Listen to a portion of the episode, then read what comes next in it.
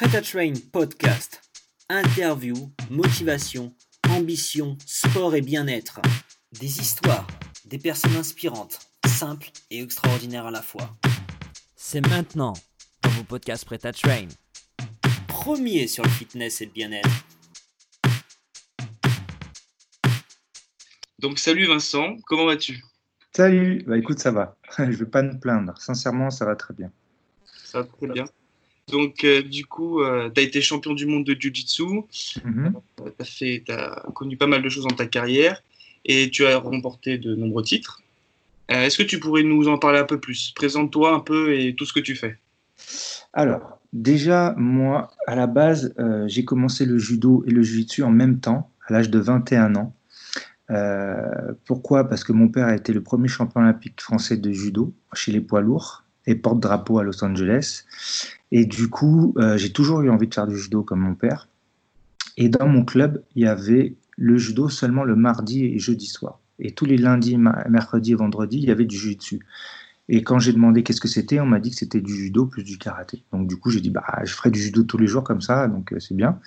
Et le karaté, j'adorais puisque j'étais la génération Bruce Lee. Et donc du coup, je me suis entraîné tous les soirs. Et, euh, et je suis rentré en équipe de France au bout de, de trois ans. Euh, mon premier titre européen ou trois ans avec ma première sélection, ma première médaille mondiale et euh, mon brevet d'État. Donc euh, la même année, j'ai eu tout ça. et derrière, après, bah, j'ai fait, j'ai remporté neuf médailles mondiales, 35 tournois internationaux, quatre titres européens en individuel et, et voilà, ce titre de champion du monde en 2012 qui vient clôturer ma, ma fin de carrière.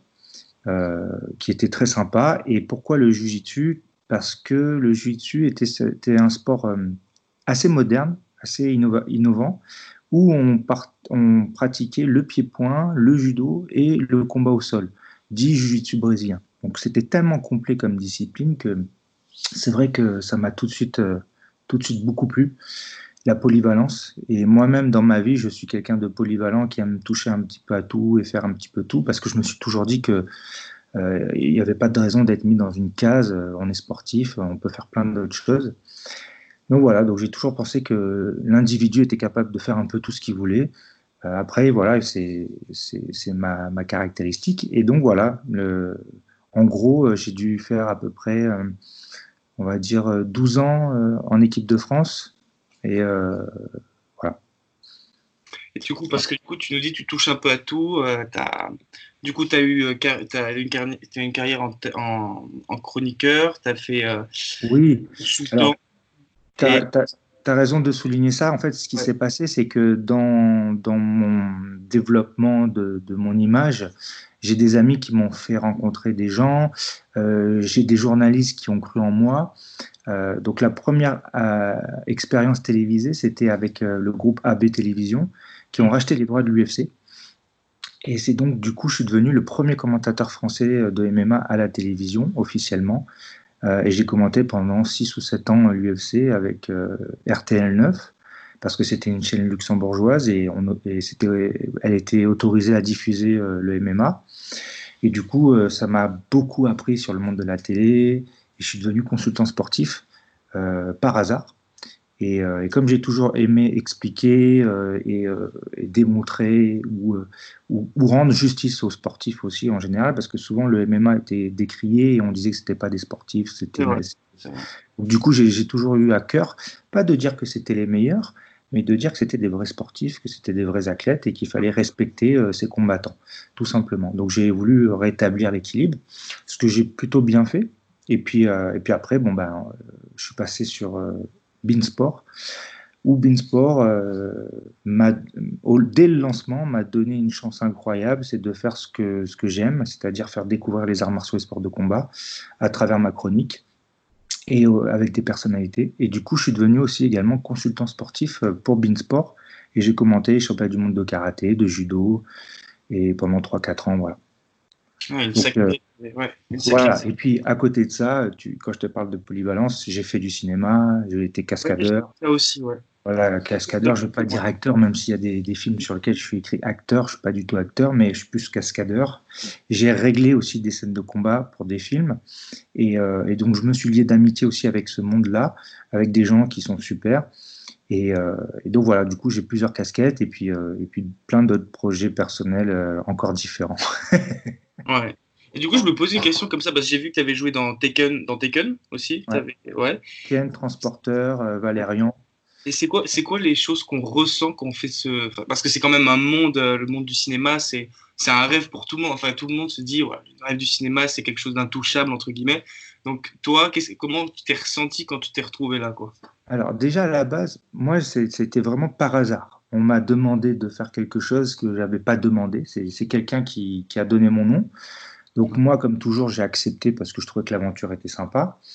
Donc quand tu fais du cinéma, quelle que soit la production du film, grosse ou petite, au début, tu es tout petit. Tout petit, petit, petit, petit. Et tu te sens tout petit, petit, petit. Par contre, quand avec mon, état d'esprit à, moi, tout ce que tu vois, tu kiffes. C'est-à-dire que tu, tu observes, tu regardes, tu aimes, tu apprécies, tu vois, et puis tu vois l'envers du décor. Après, moi, j'ai vraiment eu beaucoup de chance parce que sur mon premier film, j'ai fait Free Days to Kill avec Kevin Costner. Et sur le film, j'avais deux jours de tournage et je me suis retrouvé avec 14 jours de tournage à être beaucoup mieux payé parce que je suis passé de silhouette à acteur cascadeur. Et, euh, et j'ai sympathisé avec Kevin Costner, avec qui j'ai eu un, un, contact humain, je sais pas, il y a eu un feeling. Et du coup, on parlait tout le temps. Alors que moi, je restais vraiment bien à ma place, tu vois, et c'est lui qui venait me chercher, et c'était incroyable. Et euh, donc, j'ai vraiment, ma première aventure cinéma, elle a été ouf. Et ça restera gravé à vie dans ma tête. Mais c'est vrai que le cinéma, ça fait rêver, parce que finalement, tu vois tout ce, que, ce qui te fait rêver euh, au cinéma, mais en vrai, directement. Ben ouais. Et c'est une aventure humaine euh, vraiment incroyable. Et d'ailleurs, quand tu as beaucoup de jours de tournage, l'équipe du film te dit, lorsque tu as fini, et qu'il reste encore des jours de tournage, il t'invite et il te propose à revenir. Parce que euh, tu vis euh, pendant un mois, deux mois, des fois trois mois, suivant les gens, une aventure humaine avec toute une équipe, donc 300 personnes, euh, tu vois. Et quand tu t'arrêtes d'un coup, pff, ça te fait un vide, tu vois. Et donc, euh, ils n'hésitent pas à te dire de revenir pour dire bonjour parce qu'ils ils savent que tu peux avoir un, feedback, euh, tu vois. Mais c'est vraiment un monde vraiment à part. Vraiment à part. Et euh, ouais, ouais, c'était très sympa. Mais bon, après, moi, tu sais, j'ai les pieds sur terre. J'ai fait ça vraiment pour, euh, au début, pour le fun et le plaisir. Après, c'est vrai que j'ai, on m'a proposé des, des, contrats intéressants pour faire des, réglages de cascade et, et faire euh, des rôles. Mais c'est vrai que c'est un univers à part. Voilà. Comme le milieu du sport, c'est à part. Voilà. Ouais, et du coup, bah, de tout ça, de tout ce que tu me dis, tout ça, ça t'est, enfin, ça t'est entre guillemets tombé dessus parce que grâce au jujitsu, tout ça.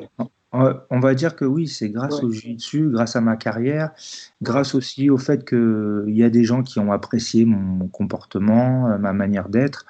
Euh, bien que quand j'étais compétiteur, bon, j'étais mauvais perdant parfois. j'avais toujours un bon état d'esprit, j'étais toujours euh, serviable, j'étais toujours disponible, j'étais toujours euh, un peu à l'image que mon père euh, avait en tant qu'athlète. Donc voilà, j'étais quelqu'un de plutôt sympa et de cool. Euh, qui, moi, je trouve que j'avais un peu mauvais caractère de temps en temps, mais euh, c'est parce que j'étais perfectionniste. Et, euh, et, voilà. Et donc, du coup, il y a des journalistes qui ont été contactés par la chaîne de télé pour l'UFC, par exemple. Ils ont dit voilà, on cherche un consultant, est-ce que vous connaîtriez quelqu'un? Et la personne qui a été contactée a donné mon nom. Pour le, le cinéma, c'est pareil, c'est une casteuse de Besson qui a téléphoné à un magasin de, d'arts martiaux et de boxe. Et ils ont demandé un, un, profil. Et le gars, il a donné mon nom en disant c'est le seul profil que je peux vous donner euh, de, ce que je, de ce que vous me. Voilà, donc c'était par hasard, tu vois. C'est vraiment. Donc moi, à chaque fois qu'on me fait une proposition, euh, je me dis bah pourquoi pas. Ouais, nouvelle expérience, ouais, nouveau, ouais. ça doit être génial. Ouais, ouais, bah, je comprends tout à fait. Ouais. J'ai pas de raison de dire non. Hein. Bah, sûr, si mon emploi du temps ne me le permet pas, je suis obligé de dire non. Mais mon emploi du temps m'a toujours permis parce que j'ai toujours été indépendant. J'ai jamais euh, bossé euh, pour une boîte tous les jours. Donc j'ai toujours été indépendant et totalement libre. Et j'ai toujours géré mon planning, même si j'avais sur Beansport ou RTL9 des émissions qui étaient à telle heure, à tel jour. Euh, le reste du temps, j'avais un emploi du temps que je gérais moi-même, puisque contrairement à beaucoup de sportifs de haut niveau, moi je travaillais en même temps que je m'entraînais. Donc euh, j'ai cumulé plein de, plein de jobs différents. Euh, tu vois, j'ai fait garde du corps, j'ai fait la sécurité dans les boîtes de nuit, j'ai fait coach, j'ai fait des, des, soirées pour des anniversaires où je faisais des bras de fer. je te jure, ah là là, j'ai tout fait. Mais voilà, toujours parce que voilà, c'était fun.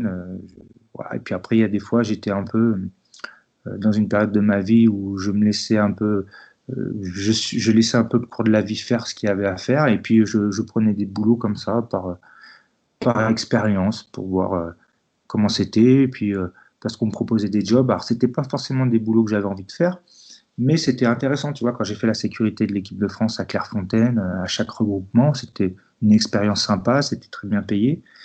voilà, j'ai eu des aventures très sympas. Euh, j'ai des aventures un peu moins sympas, mais euh, ça m'a motivé à me dire bah, tu devrais pas être là, tu devrais faire autre chose, tu devrais te concentrer. Tu as reçu une bonne éducation, tu n'es pas idiot. Euh, ça ne veut pas dire que les gens avec qui je bossais étaient idiots ou quoi. Hein. C'est juste que des fois j'étais dans un lieu de travail et je me disais mais j'ai rien à faire là, il faut, faut, vraiment que je réfléchisse autrement. Et puis voilà, et puis j'ai eu beaucoup, beaucoup de très belles opportunités dans ma vie, de très belles rencontres qui ont fait que que j'ai toujours euh, bossé dans quelque chose qui me plaisait et gagné ma vie dans quelque chose qui me plaisait. Mmh.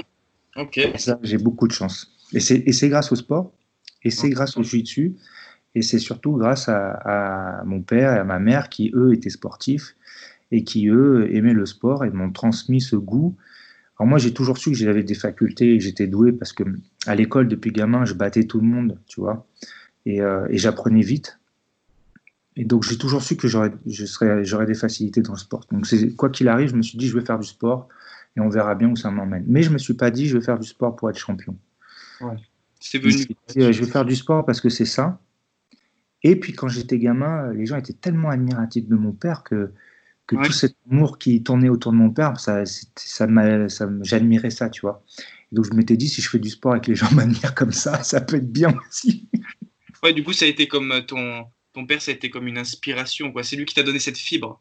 Totalement. Ouais. Totalement. Ah ouais, ouais, parce que déjà, bon, c'était un grand, un grand, grand champion. C'est toujours un grand champion. Euh, son style, il était unique. Euh, c'était un mi-lourd qui jetait des poids lourds comme des légers. Euh, il attaquait à droite, il attaquait à gauche. Physiquement, il était hors norme, c'est-à-dire que il courait aussi vite qu'un gars qui faisait de l'athlétisme. Il était aussi puissant qu'un haltérophile. il était polyvalent. Euh, il, a, il a fait, euh, bon, c'est le seul judoka, jusqu'à peut-être euh, Tokyo, à avoir quatre médailles olympiques aux Jeux olympiques. Et quand tu connais sa carrière, tu sais qu'il aurait pu en gagner sept et plus de médailles d'or parce qu'il s'est fait voler, parce que c'était politique. donc, il a une carrière de ouf. Donc, du coup, si tu veux, je le voyais à travers, dans les yeux des gens. Parce que moi, j'étais trop jeune quand j'étais petit pour comprendre qu'il était fort, tu vois. Oui, c'est normal. Je ne savais pas ce que c'était le judo. Hmm. Je voyais qu'il était beau à regarder quand même, tu vois. Quand, tu, quand, tu, vois un danseur ou une danseuse qui danse bien, tu le vois, tu te dis, ah, c'est beau. Et moi, je voyais que mon père, il était beau quand il, quand il travaillait. Et plus j'ai grandi, et plus dans les yeux des gens, je, je, je voyais ça. Et puis quand moi, j'ai commencé à pratiquer, je me suis rendu compte son talent encore plus, tu vois. Donc voilà, c'est clairement mes parents qui m'ont transmis cette fibre du sport et qui a fait qu'aujourd'hui je, suis un homme épanoui et que, et que je vis de ma passion. quoi. Ouais, du coup, bah, ça veut dire que, grâce à cette fibre que t'a donné ton père et tout, tu nous dis quand tu étais jeune et tout, et justement quand tu t'es mis là-dedans, c'est quoi tes premières sensations que tu as ressenties quoi, Quand tu as commencé à aller sur le, sur le tatami, comme ça, c'est quoi les premières. Alors, déjà, déjà je, la première sensation, c'est que j'avais mal. Déjà, je me suis fait massacrer au début. Euh, parce que moi, en fait, j'avais un physique de nageur, parce que je venais de la natation, du tennis, qui avait rien à voir avec le judo. Et du coup, euh, j'avais cette chance d'être très souple. Donc, du coup, j'acceptais facilement euh, les chutes et le combat, tu vois. Mais les gens n'ont pas été tendres avec moi. Et ils m'ont tout de suite fait comprendre que c'était un sport de combat, tu vois, le judo et le jiu-jitsu. Et du coup, euh, j'ai eu mal. Après, j'avais pas, moi, je vais pas te cacher, j'aimais pas la compétition. J'aimais pas euh, partir en compétition, j'aimais pas faire des compétitions. Euh, je le faisais parce que je gagnais facilement. Je, tu vois, c'était quelque chose qui était accessible assez facilement pour moi. Je sais pas, les gens peut-être vont, penser que c'est prétentieux, mais en fait, moi, c'était plus une aventure humaine, être avec les copains, me changer les idées, voyager, le jiu-jitsu m'a donné cet avantage, c'est de pouvoir tout de suite partir à l'international, faire des compétitions. Et comme moi, j'avais besoin de, remplir une case dans ma vie de temps pour pas, je sais pas, pas déprimer, pour pas euh, faire des bêtises, pour pas, je sais pas, tu vois. Euh, parce que moi, j'étais quand même dans les années 80, 84, à l'âge de 7-8 ans, mes parents sont divorcés, donc je fais partie de cette vague des premiers divorces qu'ont connu les années 80 ce qui n'existait pas avant. Et c'est vrai que j'ai mal vécu la séparation de mes parents. Et donc je pense que le sport, euh, comme euh, ma grand-mère, qui était une grande manipulatrice, mais qui était euh, un amour et qui m'a élevé avec mon grand-père, quand mes parents ils ont divorcé, me disait tu feras du sport comme ton père, ta vie elle est toute tracée. Bon, je pense que c'était une erreur ce qu'elle m'a dit parce que c'est pas parce que mon père était un champion que j'aurais pu être un champion et que je le suis devenu, que c'était une fatalité ou une fin en soi. Euh, mais si tu veux, euh, j'ai fait du sport pour me changer les idées. J'ai fait du sport pour, euh, pour, bah, pour pas finir mal. bien que j'ai eu vraiment une enfance dorée. mais voilà, je pense que le sport, je me suis dit, voilà, ça va m'emmener. Et c'est vrai que j'ai rencontré des, des coéquipiers. j'ai voyagé partout dans le monde. Ça m'a donné une expérience énorme sur la vie. Euh, ça me fait gagner du temps, de, euh, vraiment beaucoup de temps sur plein de choses. Et ça m'a fait surtout, hmm, ça m'a donné surtout une qualité, c'est-à-dire que je peux cerner très facilement les gens. C'est-à-dire que je peux cerner les gens malsains, les gens malveillants qui, qui, attendent de toi des choses et qui font les choses détournées, tu vois. Et ça, dans la vie, ça, ça te fait gagner beaucoup de temps. Mais ça m'a pas empêché de tomber dedans quand même. Et voilà, mais si tu veux, l'expérience de la vie que m'a apporté le sport de haut niveau, c'est qu'en 14 ans d'entraînement de, et de, compétition et 12 ans de haut niveau, euh, c'est comme si j'avais vécu 30 ans. Quoi. Euh, les blessures, les défaites, les victoires, la jalousie, euh, la satisfaction, l'insatisfaction, voilà, la déception, plein de choses. En fait, j'ai réglé tous mes petits problèmes que j'avais dans la tête de mon enfance, toutes mes petites névroses, grâce au sport en fait. Ça a été ma thérapie. Voilà. Et c'est pour ça que je, dis souvent aux gens que le sport c'est important pour la tête, pour le psychique, euh, et que et que et puis voilà pour plein de choses. Donc voilà. Donc voilà, si, si je, si je peux être honnête, c'est j'aimais pas la compétition. j'ai appris à aimer, tu vois, j'ai appris à aimer avec les victoires. J'ai appris quand j'ai commencé à gagner, j'ai commencé à voir autour de moi ce que je voyais autour de mon père quand j'étais enfant même si c'était un petit niveau, parce que mon père c'était les Jeux Olympiques, moi c'était pas les Jeux Olympiques, mais euh, à mon niveau, je, voyais euh, un peu d'admiration, d'amitié, euh, des choses positives. Et du coup, c'est ce, qui m'a donné envie de continuer. Et puis après, le défi de me dire, je dois être champion du monde, quoi qu'il arrive. Voilà.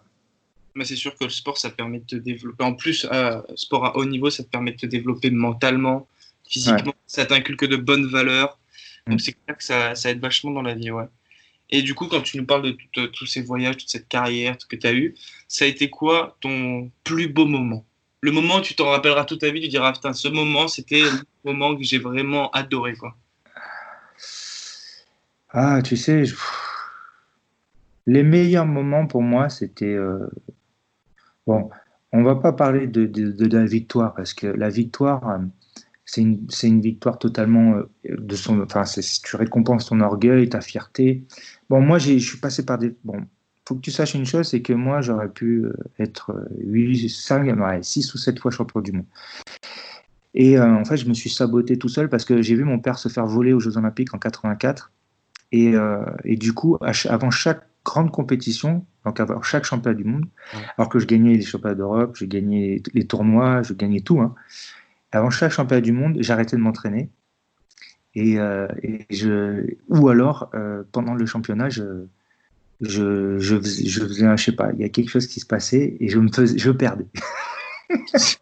C'est-à-dire que je faisais, soit je me mettais dans une situation pour perdre, soit, euh, il se passait quelque chose et j'avais pas la force mentale de passer outre. Parce que quelque part, je voulais vivre ce que mon père avait vécu. Et comme ça m'avait tellement traumatisé de voir mon père triste à l'image, tu vois, parce que quand tu connais quelqu'un, quelqu'un peut voir à l'image, dire putain, il est déçu, euh, ah, c'est quand même triste pour lui, mais les gens, voilà, ils, ils peuvent pas le, le, voir comme toi tu l'as vu, parce que toi, c'est ton père. moi, j'ai vu mon père malheureux, et puis j'ai vu qu'il avait gagné le combat, et, et tout le monde me l'avait dit d'ailleurs, et, si tu veux, ça m'a ça m'a fait un truc, et j'en ai pas parlé avec mon père. Ça, c'était une grosse erreur. Et du coup, pendant des années, euh, et puis tout le monde disait autour de moi que j'étais doué, que je serais champion du monde, que c'était que j'étais le plus fort. Et du coup, ça m'a mis une pression. Et tout ça dans ma tête, euh, ça m'a fait douter. Alors que, alors que je battais tous les mecs toute l'année, tu vois. Ouais. Je les battais tous toute l'année. Et au championnat du monde, il y avait toujours un truc. Et puis, un jour, euh, j'ai rencontré un combattant qui s'appelle Chep Congo avec qui je me suis entraîné, qui était un combattant de MMA, qui est toujours un combattant de MMA.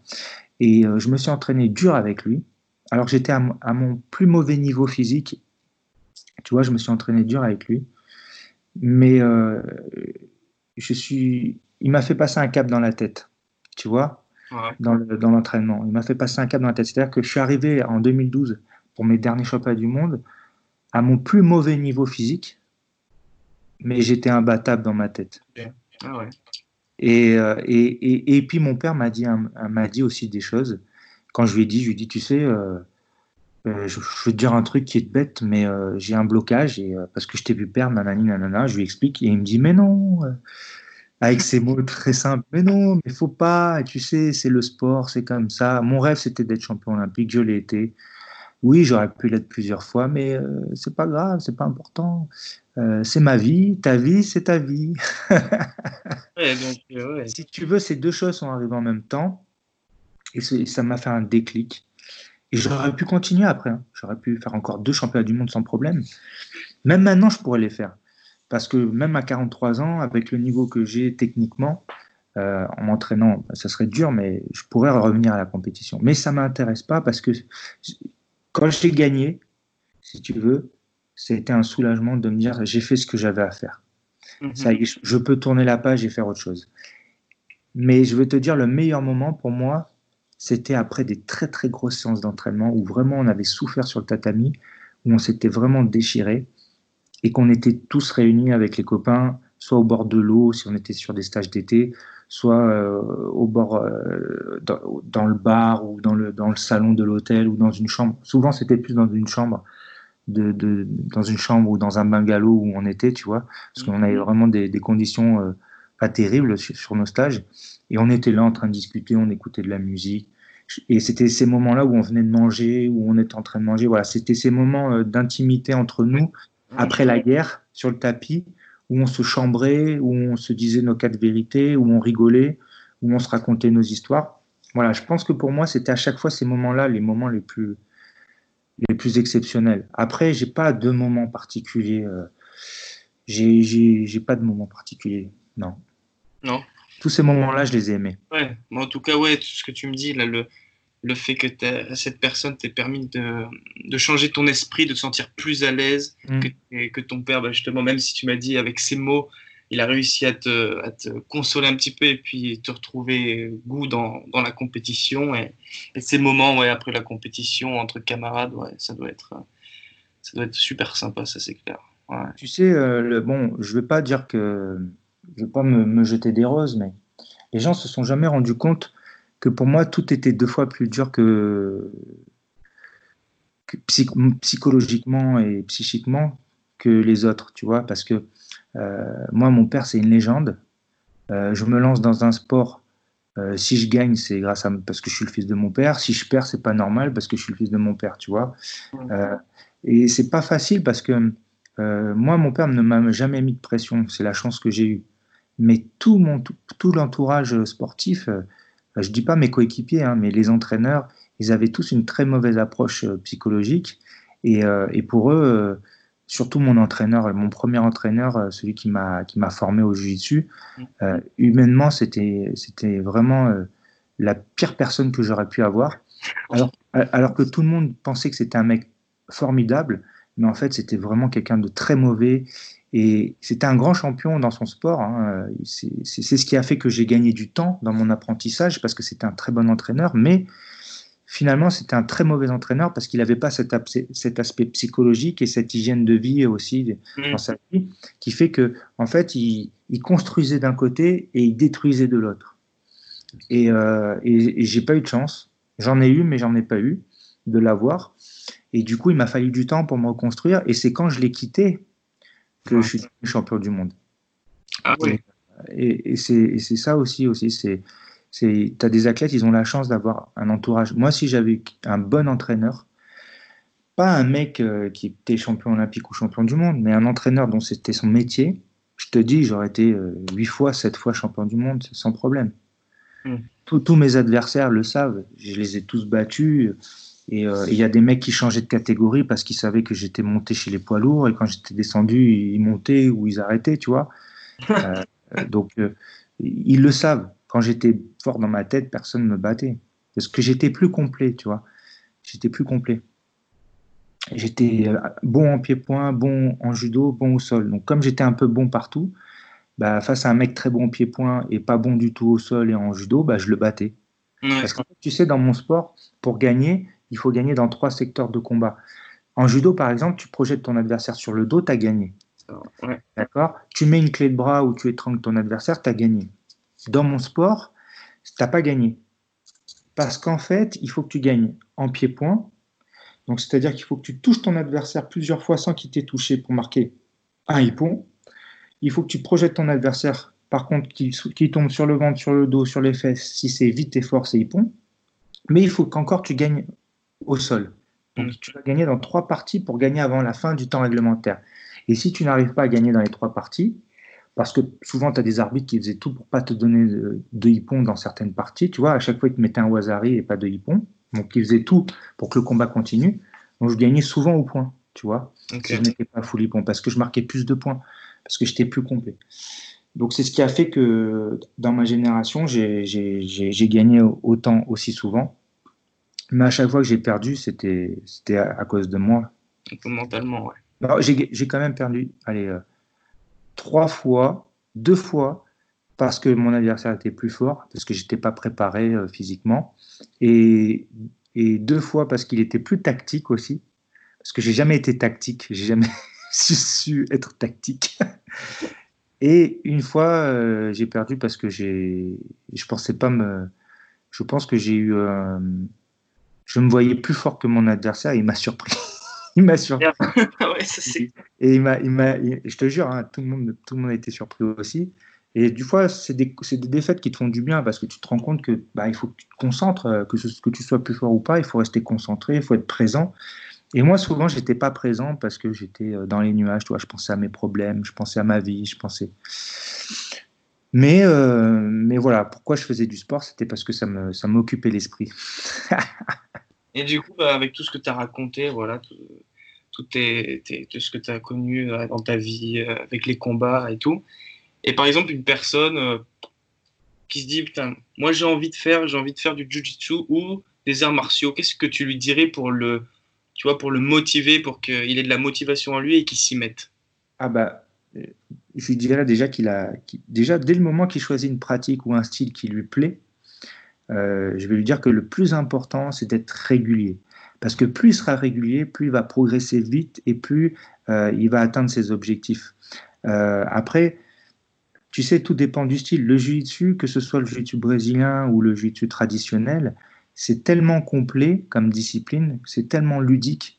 tu apprends tous les jours des nouvelles choses, ça se renouvelle tout le temps. C'est le sport le plus technique au monde en sport de combat. Il n'y a pas plus technique, tu vois. Il y a tellement de mouvements, il y a tellement d'enchaînements possibles, il y a tellement de variantes, il y a tellement de. de du coup, euh, en fait, la première chose que je dirais, c'est trouve-toi le bon club et le, ouais, le bon club et le bon entraîneur. Parce que si tu tombes sur le mauvais entraîneur, c'est, euh, ça va te dégoûter. Et c'est ce qui est, c'est souvent le cas chez les enfants. Et, et puis chez les adolescents, il faut faire très attention parce que tu as un rapport euh, homme-femme qui peut être très, très dangereux aussi. Et tu as beaucoup d'éducateurs qui tombent dans, dans, le, dans du mauvais côté, tu vois. Il faut faire très attention. En fait, il, en fait, il faut trouver l'éducateur euh, qui te motive et qui te donne envie de, de continuer. Un, éducateur dont c'est le métier, qui est passionné et, qui, qui est, et dont c'est le métier, tu vois, qui est fait pour ça, tu restes dans son club toute ta vie. Voilà. Donc c'est essentiellement, je dirais, euh, tout d'abord, se faire plaisir, bien sûr, hein, c'est pour soi, mais il faut trouver la le, le, bon, le bon entraîneur. Super. Voilà, l'entraîneur, c'est essentiel. Bah écoute, je crois que tu as dit beaucoup de choses. Hein. génial, c'est génial. Tu as tout dit, tu as tout dit, tu as, as, as, bien résumé, tu as, as, marqué les points importants. Donc, euh, moi, je pense que répondu à tout, tout ce que, ce que nos, nos internautes euh, voulaient savoir, je pense. As été, euh, ça, a été, euh, ça va leur donner de la motivation. C'était quelque chose de très, très intéressant de t'écouter. Donc, euh, bah, je te remercie. je te remercie. Et puis, bah, à la prochaine. Je te remercie infiniment. Merci hein, pour, pour l'invitation. Ça fait toujours plaisir d'être invité. Et puis, euh, j'aime bien passer du temps avec les gens qui en ont envie. Donc, euh, voilà. Super. Prêt Train Podcast. Interview, motivation, ambition, sport et bien-être. Des histoires, des personnes inspirantes, simples et extraordinaires à la fois. À bientôt pour un nouveau podcast Prêt Train premier sur le fitness et le bien-être.